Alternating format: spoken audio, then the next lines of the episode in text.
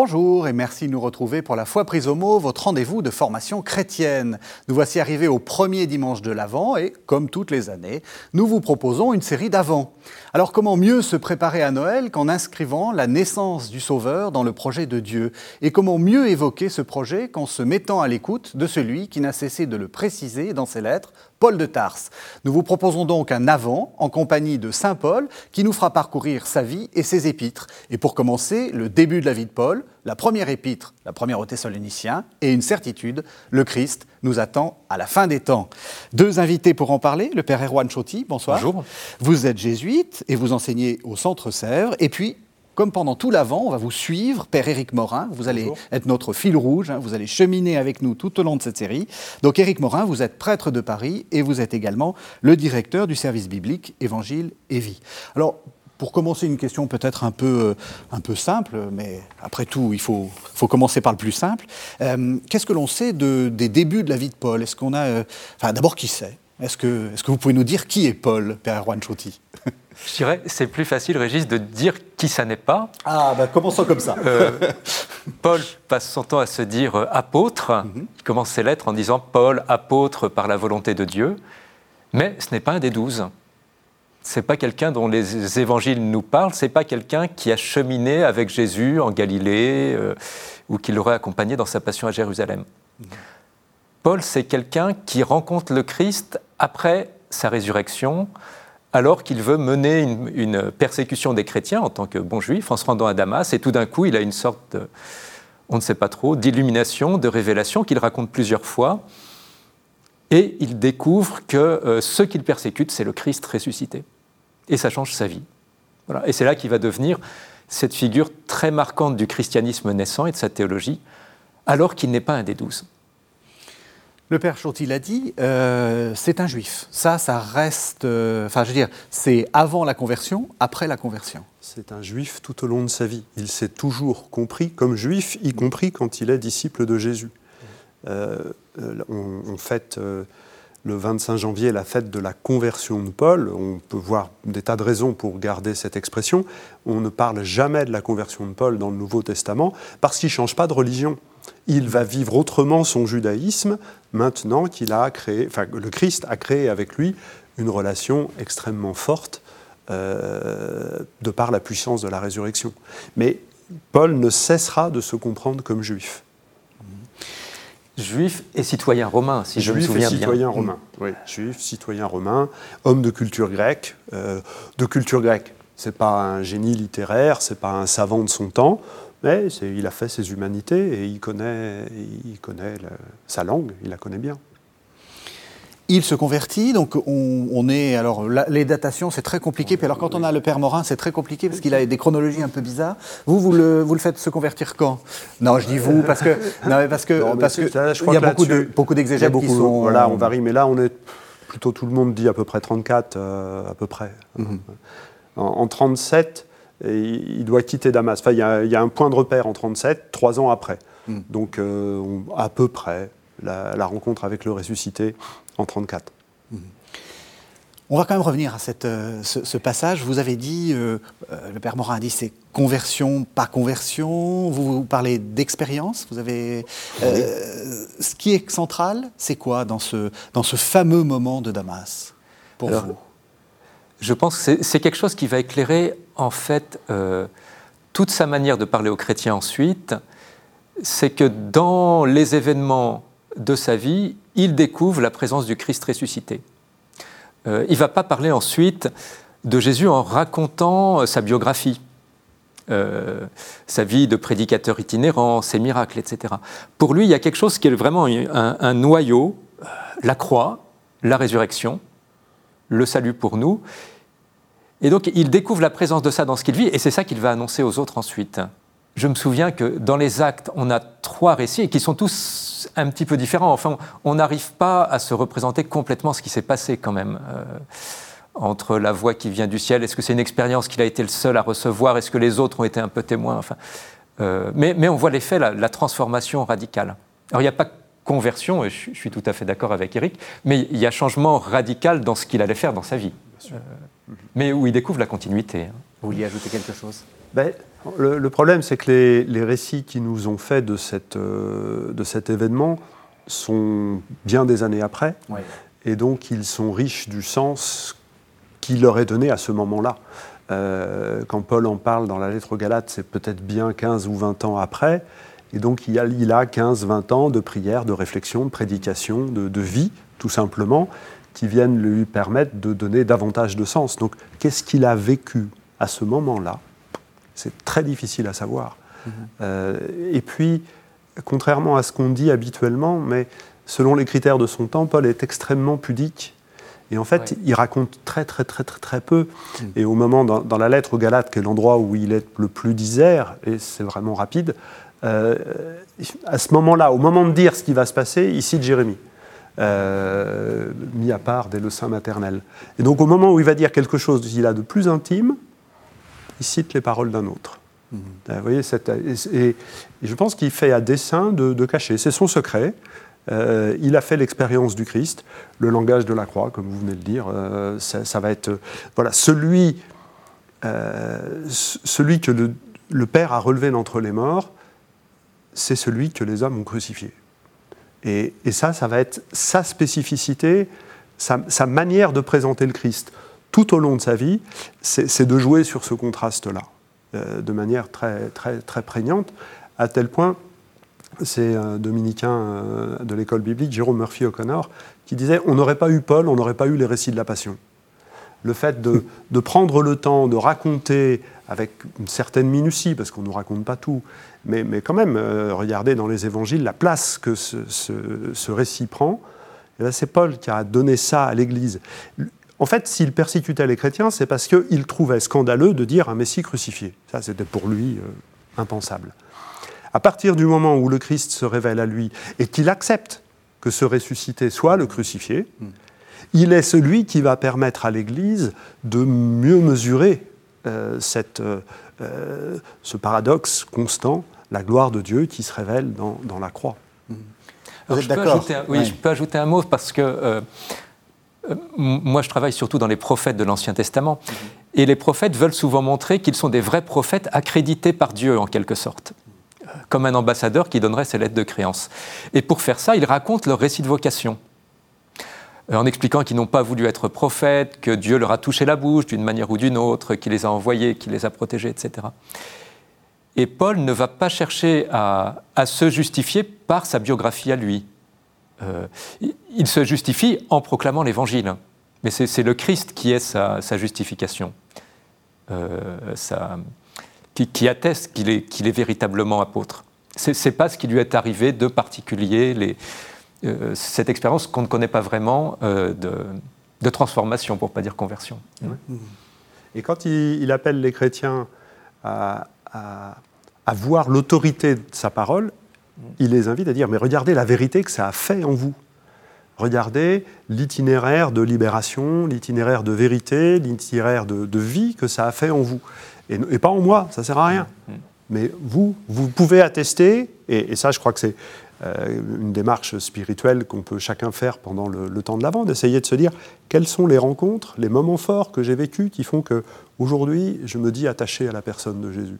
Ça, c'est quelque chose qui est très frappant chez Paul. c'est même une, quelque chose qu'on qui, retrouve toujours chez lui. C'est l'idée que ces expériences spirituelles, euh, c'est la vérité des concepts se vérifient dans le, dans le concret. C'est-à-dire que euh, si la communauté va bien, alors c'est qu'elle est dans la, dans la bonne voie. Si euh, l'expérience spirituelle produit des fruits, alors que c'est que c'est une vraie expérience spirituelle. Ah ça, c'est constant.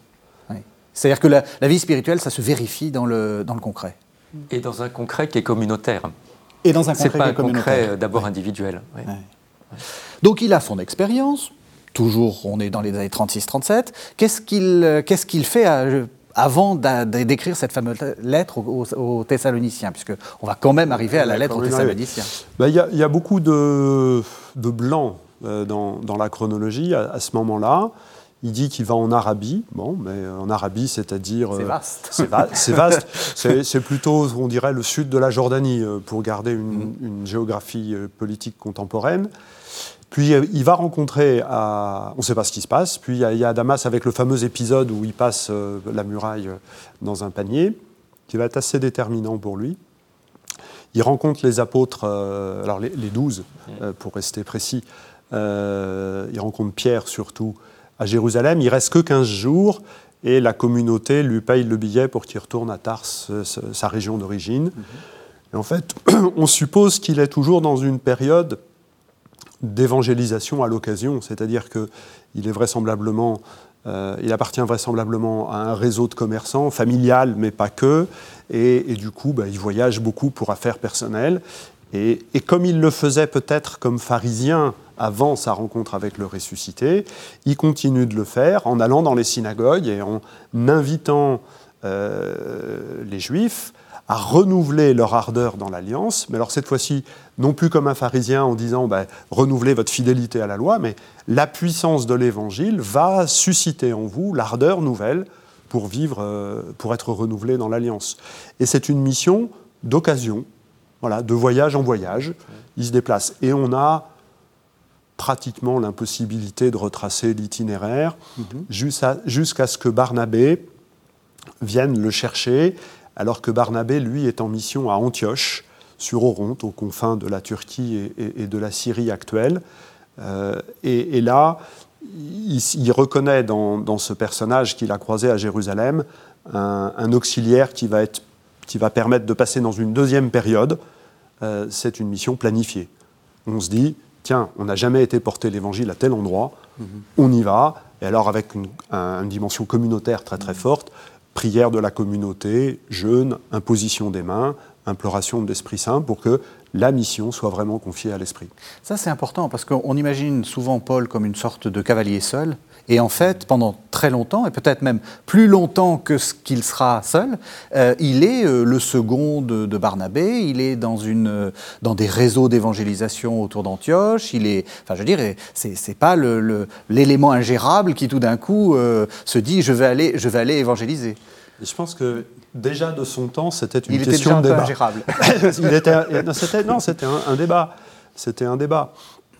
Est-ce qu'on est le gère ou est-ce qu'on ne le gère pas hmm. euh, Et puis lui disait, ben, pareil, avec moi, il y a des gens qui se mettent à croire au Christ ressuscité. Qu'est-ce que vous voulez gérer derrière ça euh, C'était pas ça le problème. Euh, mais en tout cas, lui a toujours eu le souci de donner des, des gages, pardonnez-moi, c'est pas la bonne expression, des éléments de communion avec l'ensemble de l'Église. Ça, il aura toujours ce souci-là. Le souci de toutes les Églises euh, restera toujours. Euh, s'il n'y a pas communion entre les communautés qui se déciment de par le monde, alors on aura cru en vain. Là encore, cette communion est un lieu de véridiction, où l'on établit la vérité de l'Évangile.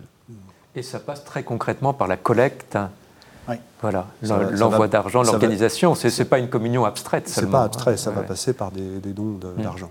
Oui, c'est-à-dire que le, lien entre... C'est vrai qu'on est, on est, souvent, quand on lit Paul, on est tout le temps en train de, sur-théologiser et de, faire quelque chose de très éthéré. Euh, encore une fois, le, concret est très important pour lui. Et puis, et puis Eric soulignait son, son, travail artisanal, donc il raconte par moments qu'il fabriquait des tentes ou qu'il les tissait. Enfin, c'est un, quelqu'un qui a un travail, j'imagine, manuel. Quoi, mhm. Un bon pharisien, itinérant. Un manuel. C'est ça, un bon rabbi, un bon fait, rabbi fait, des chaussures. Fait des, fait, des tentes, là, pour le cas. Et là, il fait des tentes. Il arrive à Thessalonique au cours d'une de ses missions. Est-ce qu'on sait un peu ce que c'est que Thessalonique? C'est encore une ville qui existe. Hein enfin, je veux dire, il faut demander il y a encore à Eric là qui sera, qui ah, sera plus, plus précis que moi. Salonique est une. Alors aujourd'hui, Salonique est une grande ville avec le, Golfe là et permet d'avoir un, un, port important. Déjà à l'époque, même si euh, dans cette région qui s'appelle la Macédoine, c'est un peu compliqué aujourd'hui de, savoir comment ça se raccroche entre la Grèce et comment s'appelle le pays maintenant pour, euh, la Macédoine, mais c'est plus où. Ah, la euh, République, la République indépendante de Macédoine. la République indépendante de mm. Macédoine. Voilà. et en fait, le, port fait que cette ville est importante mm-hmm. et elle permet d'avoir des débouchés sur d'autres villes de Macédoine, comme Philippe, comme Néapolis, comme d'autres villes. Donc c'est une ville importante, c'est une ville euh, qui se trouve sur les axes routiers. pour comprendre les missions pauliniennes, il faut regarder la carte euh, des axes routiers romains. Euh, voilà. Et puis après ça, tout d'un coup, on comprend pourquoi il passe là. Toujours le concret. Hein. Toujours le concret. Il faut rester dans le concret. Et, de temps en temps, aujourd'hui, on a une très belle route qui passe là sur le plateau anatolien. On arrive dans une très très belle ville, Aspendos. On se dit pourquoi Paul n'est pas passé par là? Ben, Parce que la route romaine, elle passait pas par là, tout simplement. oui, oui, c'est ça. Hein. il, suit les, trajets commerciaux. Suit les trajets commerciaux. Euh, voilà. Et donc, il arrive à Thessalonique. Les actes des apôtres nous racontent un de manière un peu stéréotypée, mais en même temps avec des spécificités. Une mission qui se passe de manière très brève, trois semaines. Peut-être que voilà, ça a été peut-être un peu plus long, euh, mais qui s'est mal passé.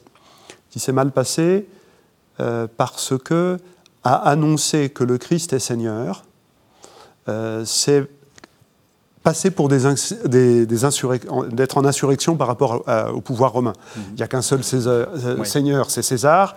Et puis, et puis ben, on est quand même dans une période où progressivement, euh, l'attente eschatologique, c'est-à-dire l'attente de, la fin, de, la fin des temps, la retour du, le retour du Messie, prend de, est de plus en plus prégnante dans le judaïsme avec un anti-romanisme auquel correspond un anti-judaïsme, lesquels s'alimentent euh, la première guerre romaine juive va déclarer en 66. Là, on est, alors on ne va pas se battre en 45, 50, peu importe, mais donc on est 15, 20 ans avant, et donc les tensions commencent à être extrêmement vives à ce moment-là. Surtout à partir de 49, où Caligula a l'idée euh, folle, en fait, de vouloir mettre une statue à son effigie dans le temple de Jérusalem, l'abomination de la désolation. Hmm. Et donc tout, ça, tout cela, dans ce contexte très, très prégnant, euh, la prédication dans cette ville, avec une toute petite communauté juive, euh, il y a euh, une forte réaction. Et, et, du coup, Paul va être vraisemblablement interdit de séjour, ce qui est une mesure disciplinaire romaine, y compris à l'endroit d'un citoyen romain, mhm. que l'on retrouve à plusieurs endroits, donc qui n'est pas exceptionnel. Et c'est le pauvre Jason, le, le, chef de la synagogue qui va adhérer au message de Paul, qui lui va passer en tribunal et sera libéré sous caution. Alors là, tout ce que nous racontent les actes au chapitre 17, c'est assez bref. Et, du coup, Paul, quand par la suite il va vouloir euh, euh, donner les résultats du concile de Jérusalem et donner des informations à la communauté, prendre soin de la communauté, il ne va pas pouvoir retourner, donc il va écrire il écrit et en plus la situation, hein, vous l'avez, vous avez commencé à le dire, est un peu euh, est un peu compliquée parce que probablement des gens sont morts et on attend toujours des gens de la communauté hein, et on attend toujours le retour du Christ. Et donc, est-ce que l'espérance est déçue? Je vous propose qu'on écoute euh, les versets 13 18 du chapitre 4 de la première aux Thessaloniciens. Nous ne voulons pas, frères, vous laisser dans l'ignorance au sujet des morts.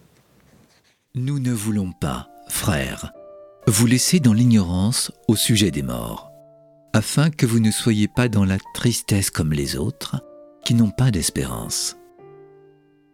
Si en effet nous croyons que Jésus est mort et qu'il est ressuscité, de même aussi ceux qui sont morts, Dieu, à cause de ce Jésus, à Jésus les réunira.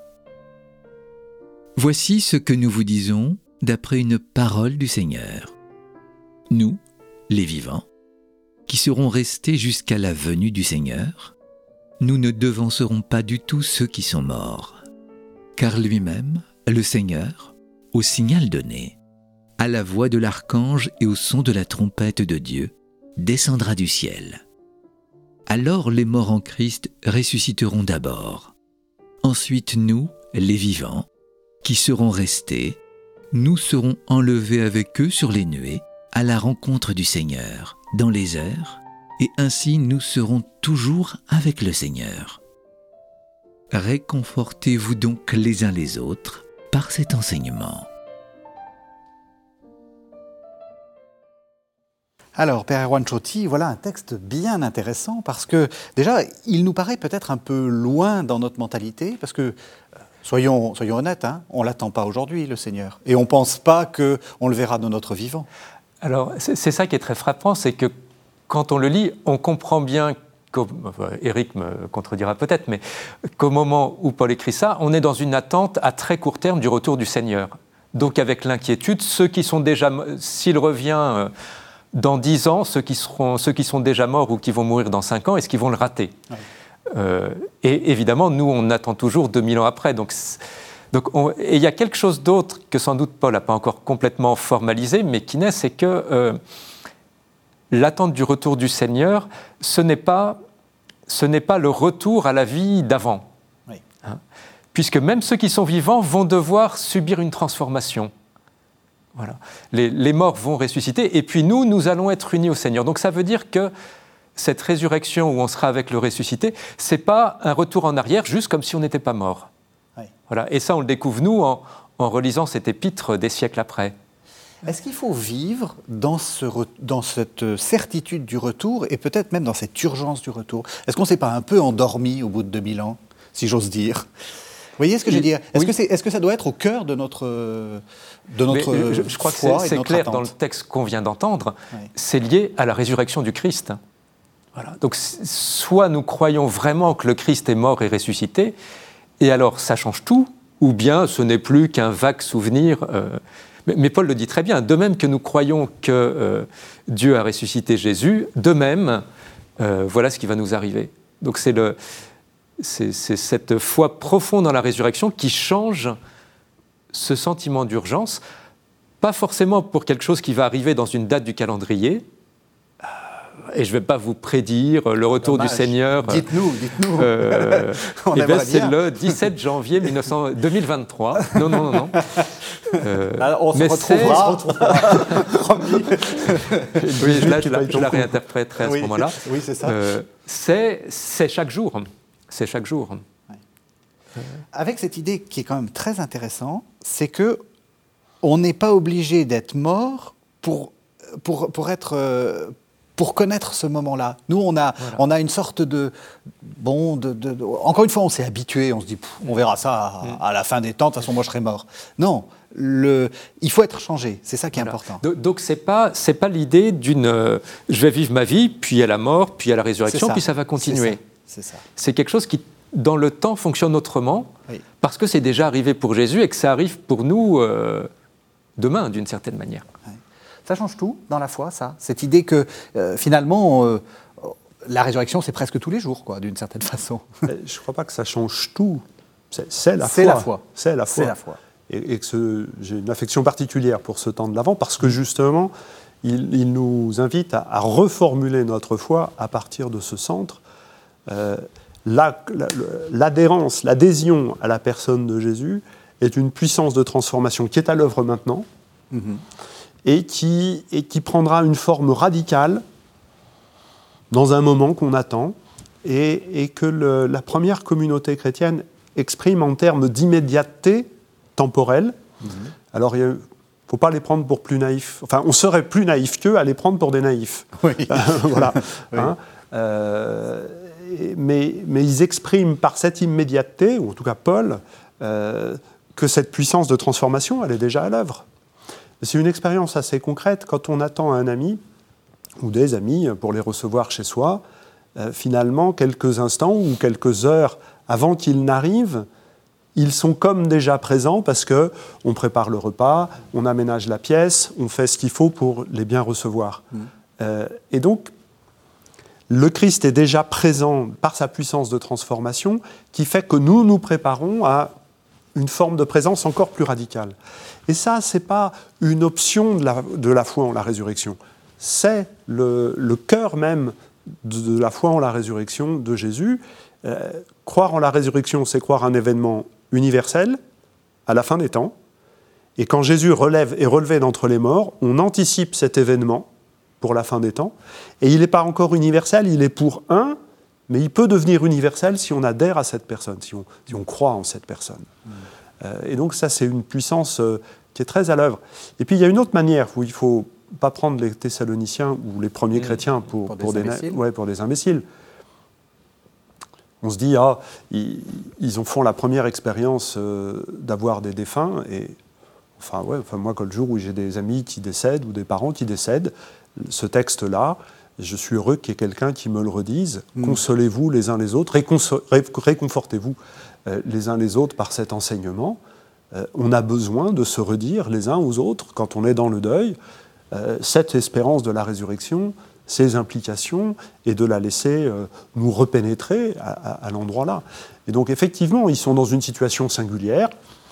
Ce sont les premiers chrétiens qui font l'expérience du deuil. Et donc ils disent les choses. L'expérience du deuil, c'est toujours l'expérience du deuil, et on a toujours besoin, eux comme nous, hmm. d'aller puiser dans ce message-là pour, euh, pour que ça fasse du bien. Et on revient à ce qu'on disait tout à l'heure, la vérification personnelle, intime de la puissance de cette parole qui nous transforme déjà dans l'expérience du deuil. Avec la crise sanitaire, ça prend évidemment une certaine, euh, un certain retentissement. Ce qui est le, mot-clé, c'est espérance. Ça veut dire quoi? Ça veut dire qu'il faut euh, aller au-delà des, des, apparences. C'est ça l'espérance? Parce que hein, la, la, mort triomphe. Hein et c'est pas maintenant que vous allez me dire le contraire.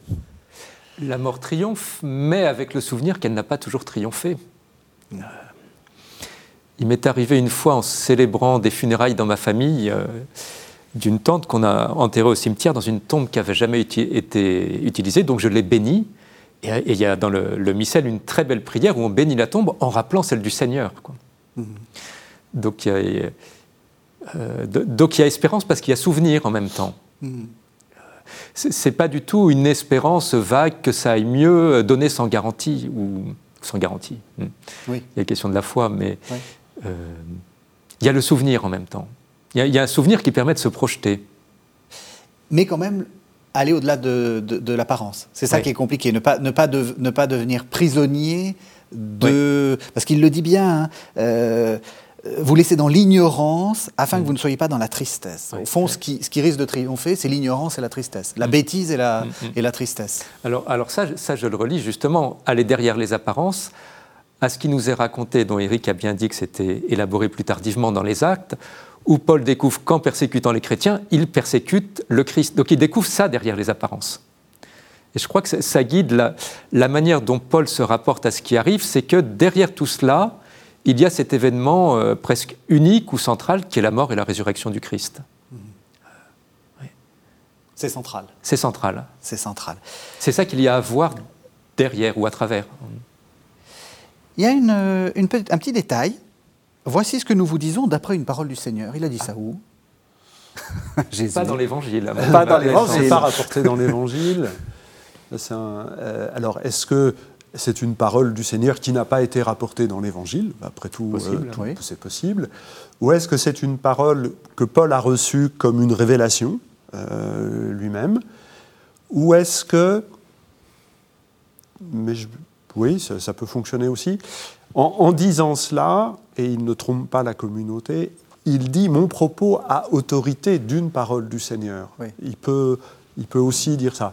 Après, euh, la frontière peut être plus floue que trois hypothèses, dans la mesure c'est le vague souvenir d'une parole, l'expérience personnelle de Paul qui l'autorise à dire avec autorité à, la communauté. Donc, euh, et en même temps, il y a aussi, euh, il y a certes la parole du Seigneur, certes la parole de Paul, mais il y a aussi presque toute l'autorité de l'Écriture. Enfin, le vétérotestamentaire euh, a, ah levé l'oreille, si j'ose dire. La trompette, l'archange, tout ça, c'est des images qu'on connaît. C'est des images qu'on connaît dans, l'attente de l'apocalypse, de, de, la fin des temps dans, les écrits juifs tardifs. Mhm.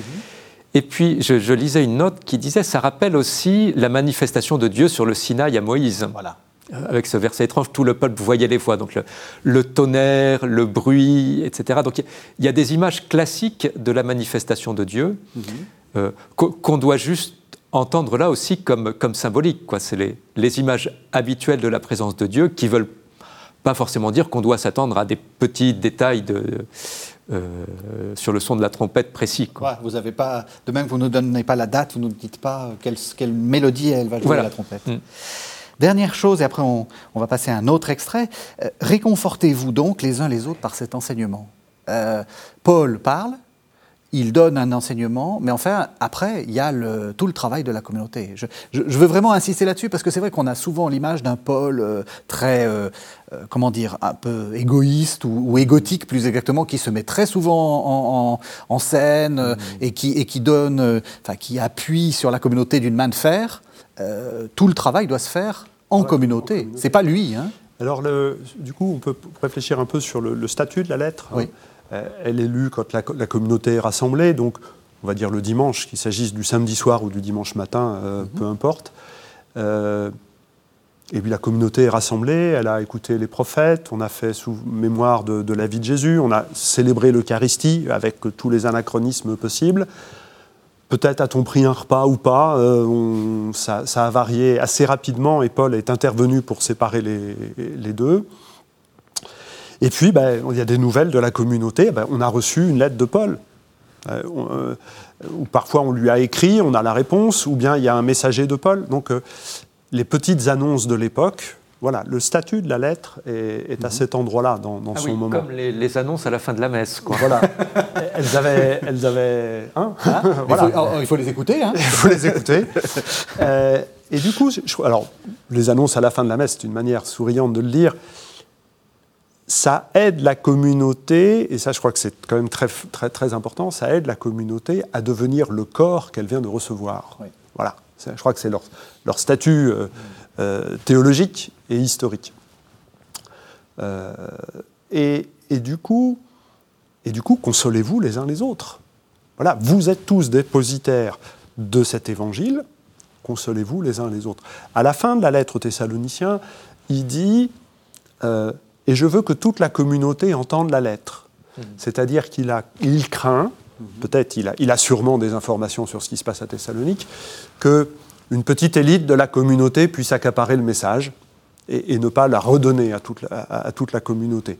Qu'est-ce qui se passe exactement? On a des informations trop éparses pour euh, pouvoir restituer quelque chose. Mais la mention à la fin laisse supposer que euh, c'est lui le démocrate dans l'affaire. Mhm. C'est lui qui dit c'est toute la communauté. Et puis je voudrais revenir sur le mot consoler. Le verbe en grec veut dire appeler par-delà, appeler, appeler devant, par-delà. Et donc il est parfois traduit, et, les deux fois c'est juste, par consoler mhm. ou par exhorter. Donc consoler, faire venir par-delà une difficulté, le deuil en est une, faire venir par-delà une exigence qui s'impose et qu'on n'a plus relâché. Et je crois que c'est pour Paul, dans, ces chapitres 4 et 5 de la première aux Thessaloniciens, il joue sur le mot. Euh, l'évangile est à la fois consolation, exhortation. Et, si on oublie une des deux choses, il y a quelque chose de, l'évangile lui-même qui, se délite, d'où la nécessité que nous nous le redisions les uns aux autres, et comme consolation, et comme exhortation, les deux. Euh, c'est ça qui est difficile, c'est ça qui est beau en même temps. Euh, bah, je, me souviens de, ce qu'on s'est dit dans les coulisses avant de commencer euh, l'émission, puisque vous disiez qu'il fallait que tous les, tous les membres de la communauté de Thessalonique lisent la lettre ou l'entendent, et donc que nous tous, on la lise aussi aujourd'hui. Alors, et ça prend quoi? Ça prend 20 minutes de lire ou le... Ben, ça fait 5 chapitres, ça fait 20-25 minutes de lecture. Donc c'est ce qu'on donc c'est faisable. Pour, euh, exercice, exercice, spirituel pour la semaine prochaine. Mais ça peut, ça peut paraître euh, à nos téléspectateurs, euh, oh là là, lire une lettre de Paul en entier. Faites une fois l'expérience. Et pour commencer, celle-là, c'est la plus facile.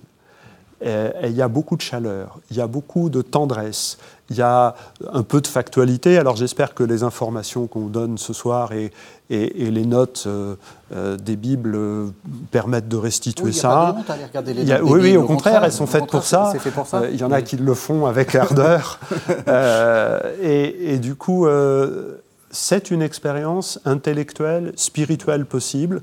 Et commencer par la première aux Thessaloniciens, ça donne la joie des bâtiments. On y est arrivé. Hmm. Hein, on y est arrivé. En tant que spécialiste d'Ancien Testament, vous êtes surpris par, ce, par cette manière de faire, de, consoler, parce que les prophètes, c'est un peu leur, euh, leur, spécialité de consoler. Sauf que à chaque fois, c'est plus. Enfin, je veux dire, ils essaient d'annoncer des choses. Là, il nous dit simplement, il va venir, vous inquiétez pas. Oui. Quand on, quand on lit les prophètes, on s'attendrait à ce que Paul commente euh, l'actualité politique du moment. C'est ça. Euh, qu'il dise quelque chose de cet empire romain quand même, ou de la, ou de la situation de Jérusalem. Euh, qu'il commente les événements. Les prophètes feraient ça, quoi. Euh, entre Jérémie qui va dire Nabucodonosor, euh, l'empereur babylonien, c'est le serviteur de Dieu pour détruire Jérusalem. Isaïe qui verra en Cyrus, l'empereur perse, le sauveur donné par Dieu. pour Paul, pas du tout. Parce que je crois qu'il y a, on l'a déjà dit beaucoup de fois, mais à partir du moment où on a ce qui était attendu, annoncé par les prophètes de manière voilée, qui est le Christ, ça change le rapport à l'histoire. Et, je relisais les lettres de Paul ce week-end. Quand, on voit quand dans la fin des lettres, il parle de problèmes pratiques dans la communauté, ben, il, réfléchit avec bon sens, avec sagesse, sans trop voir la main de Dieu qui manipulerait chaque petit détail. Quoi. Il n'en est pas là. Il n'en est pas là. Ce qu'il y a à voir dans tout, c'est le Christ, mort et ressuscité. Ça, c'est important de le, redire et de, se le, redire. Alors, je vous propose qu'on écoute un second texte.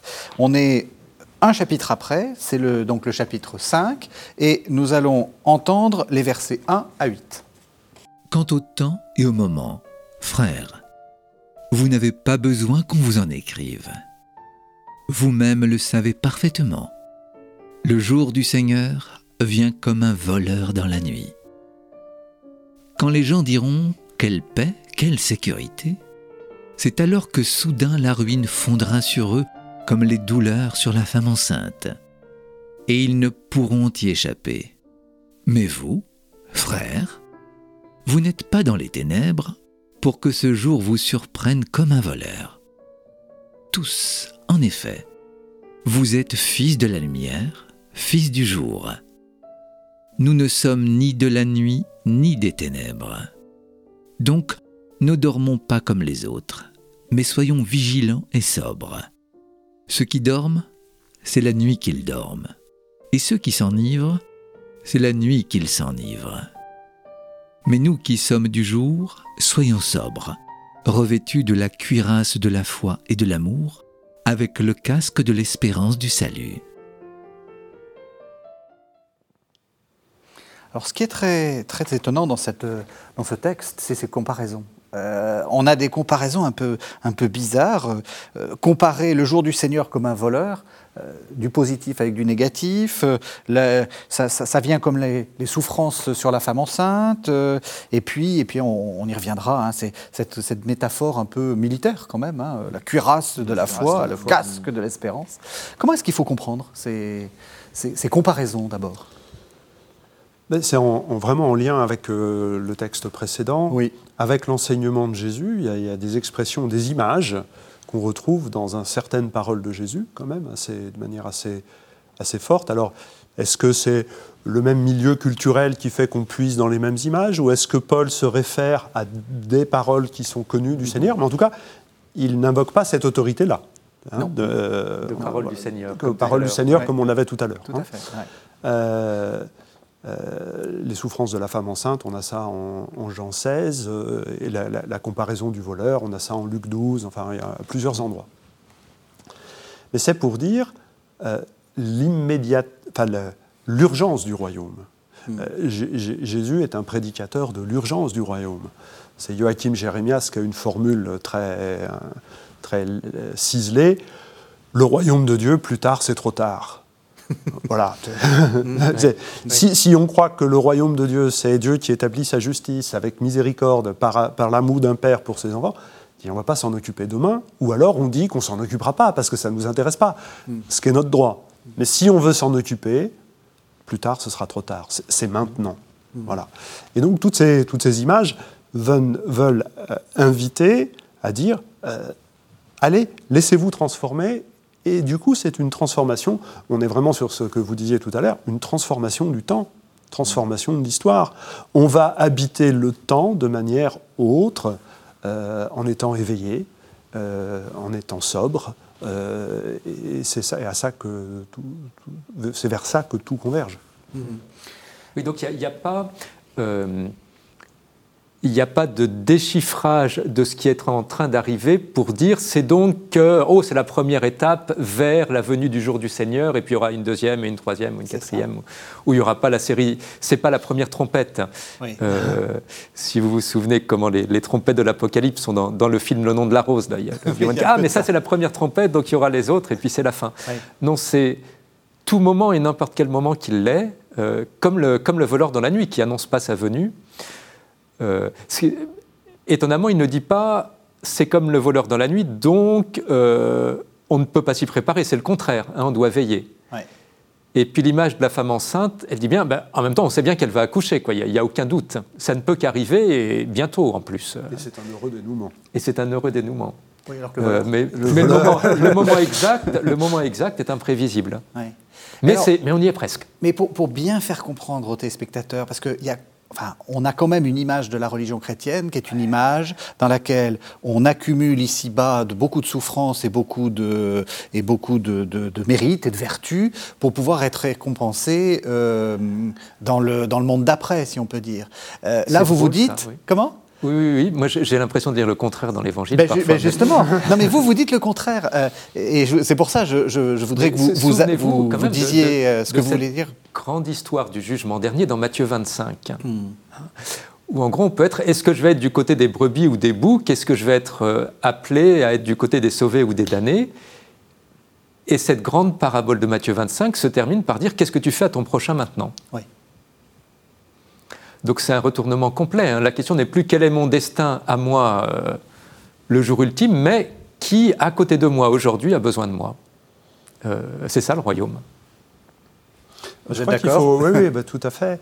Euh, il y a l'imprévisibilité du règne de Dieu. Hein. Il y a cette phrase de, de, Jésus Nul ne sait le jour ni l'heure, pas les élus, pas les anges, pas même le Fils, donc pas même lui. Voilà.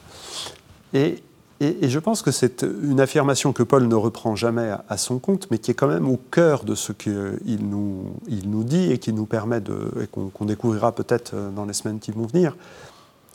Si euh, on sait quand a lieu le règne, c'est donc l'objet d'un calcul.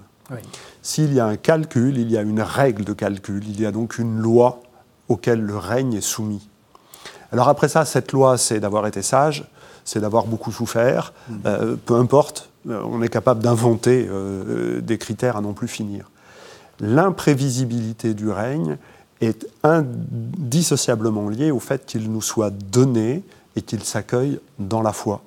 Là-dessus, ça, a l'air d'être comme une sorte de codicile de l'évangile. Mmh. On ne sait pas quand ça vient, etc. Bah, on est désolé de vouloir vous dire ça. Non, non, on est, on est au centre parce que si on pouvait calculer, euh, et, eh ben, eh ben, eh ben, ce serait plus un don de grâce. Euh, et, donc ça, c'est bien le cœur du message paulinien quand même, de, de dire c'est une grâce qui nous fait accéder à la présence du Père. Plus l'idée que, comme vous dites, euh, enfin vous l'avez dit les deux, hein, l'idée que la qualité du temps a changé. Alors on ne sait pas comment, enfin c'est difficile de le, de le, dire, mais c'est plus le même temps. Il le dit plutôt par la négative. Oui. Il dit soyons sobres. on se dit d'ailleurs, c'est très étonnant parce que on est sur des tas d'images, puis tout d'un coup, soyons sobres. Bah, qu'est-ce que ça veut dire? Bah, Être sobre, ça veut dire pas boire trop. oui. non, non, mais là encore, on est dans. Ça sera vos conseils pour la, nuit de la Saint-Sylvestre? Euh, ben, Par rapport à l'image du banquet, du banquet eschatologique, c'est ça, pas boire trop, parce que. Euh, de toute façon, les joies du moment sont des vraies joies. Et, et quand on pourra, après le confinement, euh, retrouver des amis et boire ensemble, ce sera bien. Mais nous attendons un banquet euh, plus grand tout de même. Mmh. Mais, Rester dans une sorte de manque, euh, c'est mmh. bon. Mmh, oui, et puis alors, par rapport à l'expérience dure du confinement, du couvre-feu, de, de, voilà, de ne pas pouvoir faire tout ce qu'on veut, et, du coup d'avoir une expérience du temps qui est un peu mordante, qui est un peu dure, je trouve que l'image de la sobriété est assez parlante la, tentation qu'on a par rapport au verre de vin, c'est de le boire en ami, ça c'est bien. Alors avec l'idée du manque, parce que, parce, que, parce que, ok. Ou bien on le boit pour tuer le temps. Et, on s'aperçoit que la frontière, elle est parfois très, très, très, très floue. Hmm. Euh, c'est dans la lettre aux Éphésiens, il revient sur la question de, euh, d'être sobre. N'éteignez pas l'esprit. Et, les deux dans la même phrase. Hmm. Euh, parce qu'effectivement, euh, l'esprit nous invite à habiter le temps, à faire de chaque instant un fragment d'éternité. C'est une expression qui vient de, Jean-Paul II dans un des textes qui ouvrait et annonçait le, jubilé de l'an 2000. Euh, par le mystère de l'incarnation, euh, un instant est un fragment d'éternité, où le, temps devient une dimension de l'éternité, exactement. Et donc c'est bien ça qui est pointé dans ce texte-là. Mais je peux couper ce moment-là par toute forme d'addiction. Mhm. L'alcool en est un, mhm. et, euh, d'autres choses euh, nombreuses, hélas, euh, peuvent nous, nous y revenir. Donc finalement, dans ce texte-là, Paul pointe sur un combat spirituel D'où l'image un peu guerrière. Parce qu'il faut se battre. Oui, avec, avec, cette idée qui est quand même intéressante, c'est que euh, les vertus, les fameuses vertus théologales, hein, la foi, l'amour et, l'espérance, donc foi, espérance et charité, euh, ce, sont, ce, sont des, ce sont des armes, enfin, ou plus exactement des choses qui nous protègent. Ce pas des choses qu'il faut faire parce que c'est bien et que Dieu est très très content. Mm-hmm. C'est juste quelque chose qui nous aide à tenir, à nous protéger. Oui, donc c'est des, des, vertus, donc c'est des bonnes habitudes qui vont nous faire tenir bien dans les événements, quels qu'ils soient. Ça change un peu la vision de la morale. Vous voyez, j'ai l'impression que parce qu'on a quand même un peu l'habitude que la morale c'est il faut parce qu'il faut. Non, ça, nous sert à. Je crois qu'il faut la christianiser notre morale. Oui, je suis tout à fait d'accord. je suis tout à fait d'accord. Mais pour Paul, euh, c'est dans la première lettre aux Thessaloniciens. Une des choses merveilleuses de cette lettre-là, juste après les éléments justes de, salutation, de présentation, la première phrase, et c'est la première phrase du plus ancien texte chrétien complet que nous ayons reçu. Donc, euh, c'est pas un truc. Euh, voilà, la, première aux Thessaloniciens est le premier texte chrétien complet qui nous soit parvenu. Année 48, 52. voilà. Allez, en étant large. On est large. Et donc, c'est le premier texte. C'est le premier texte. Qui nous Et la première phrase, je rends grâce à Dieu pour votre foi, qui se met, euh, votre foi active, votre amour qui se met en peine et votre espérance persévérante. Euh, avec un, ami prêtre, on était avec des guides handicapés. C'était la foi qui sort les mains de ses poches, l'amour qui décroise les bras et l'espérance qui baisse pas les bras. on avait trouvé cette gestuelle-là. Et c'est pas. Et je, je, trouve ça parce que la foi, l'amour et l'espérance, ce pas des choses qu'il faut faire, c'est des choses qui nous font agir. Hein, et c'est ce que vous disiez l'un et l'autre à l'instant, ça me paraît extrêmement important. Et dans le texte qu'on entendait tout à l'heure, les autres qui n'ont pas d'espérance.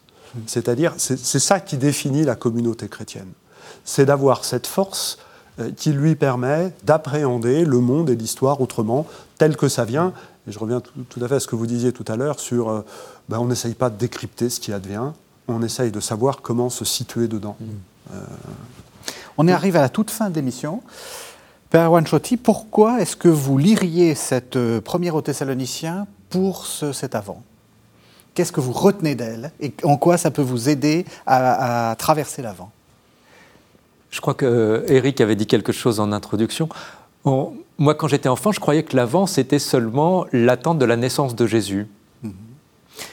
Et en fait, on est plongé par la liturgie dans des textes qui nous racontent pas seulement la naissance de Jésus il y a 2000 ans, mais qui nous mettent, nous, dans notre propre attente aujourd'hui. Et c'est ça qu'on attend en célébrant Noël. Euh, ce n'est pas une simple commémoration, c'est une attente qu'il vienne dans notre vie aujourd'hui. Mmh. Vous, qu'est-ce que vous retenez? J'aime beaucoup le chapitre 2, dans lequel Paul raconte tout ce qu'il a fait à Thessalonique. Il ne peut pas venir, donc il, leur raconte toute l'affection qu'il a eue pour eux, qu'il a pour eux, et donc il raconte toute l'histoire de ce qui s'est passé, et il montre comment, en fait, l'évangile a fait du bien à la communauté, mais il dit, vous annoncez l'évangile, ça m'a fait du bien, ça m'a transformé. Et cette idée selon laquelle l'annonce de l'évangile transforme au moins autant celui qui l'annonce que celui qui le reçoit, me paraît être euh, un élément des plus merveilleux de cette lettre-là. Vous êtes d'accord? Est-ce que enfin, vous êtes vous êtes vous êtes encore prête? Vous êtes encore Est-ce que c'est est-ce que non mais je veux dire hein, on se pose quand même beaucoup de questions, hein, j'imagine, enfin, vu, vu, ce qui se passe dans l'Église. Euh, rester, rester prête, c'est aussi, c'est aussi cette expérience-là? Bon, je ne me pose pas la question de rester, mais euh, non, non, non. Je crois qu'aujourd'hui, euh, non, de fait, on voit des, des affaires institutionnelles qui, vont mal.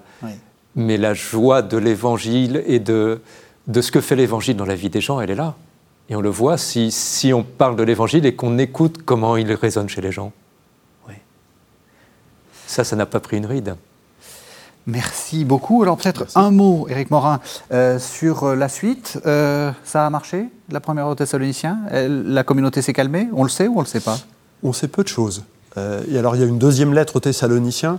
J'ai beaucoup aimé la remarque euh, que nous a faite Erwan, où justement à ce moment-là, on s'aperçoit qu'on rentre dans une communauté qui essaye de décrypter les événements. Euh, et c'est beaucoup de spécialistes s'interrogent savoir si elle est paulinienne ou pas, si elle, enfin, si elle est de la main même de Paul ou si elle est bien postérieure. Et l'élément, j'avais jamais mesuré à quel point ce que vous disiez est important pour jauger de celle-là. Mais à part cette lettre deuxième aux Thessaloniciens, qui ne donne aucun élément factuel, de toute façon, euh, on n'a aucun élément sur ce qui s'est passé dans la communauté par la suite, si ce n'est qu'elle participe aux collectes que vous évoquiez, donc elle a dû continuer à vivre euh, tranquillement et voilà. Merci à tous les deux. Peut-être un mot encore, Éric Morin. Vous êtes, j'ai dit, euh, directeur du service biblique Évangile et Vie. Les cahiers Évangiles, ils vont bien? Les cahiers Évangiles vont bien. Le 194 va sortir dans quelques semaines. Il est sur la résurrection des morts, écrit par un certain Régis. Et son collègue Didier Luciani. Et son collègue Didier Luciani. Merci, merci. merci à tous les deux. Merci de nous avoir suivis. Vous savez que vous pouvez retrouver cette émission sur le site internet de la chaîne www.ktotv.com et vous pouvez le regarder autant de fois que vous le souhaitez. On se retrouve au prochain dimanche de l'Avent, la semaine prochaine.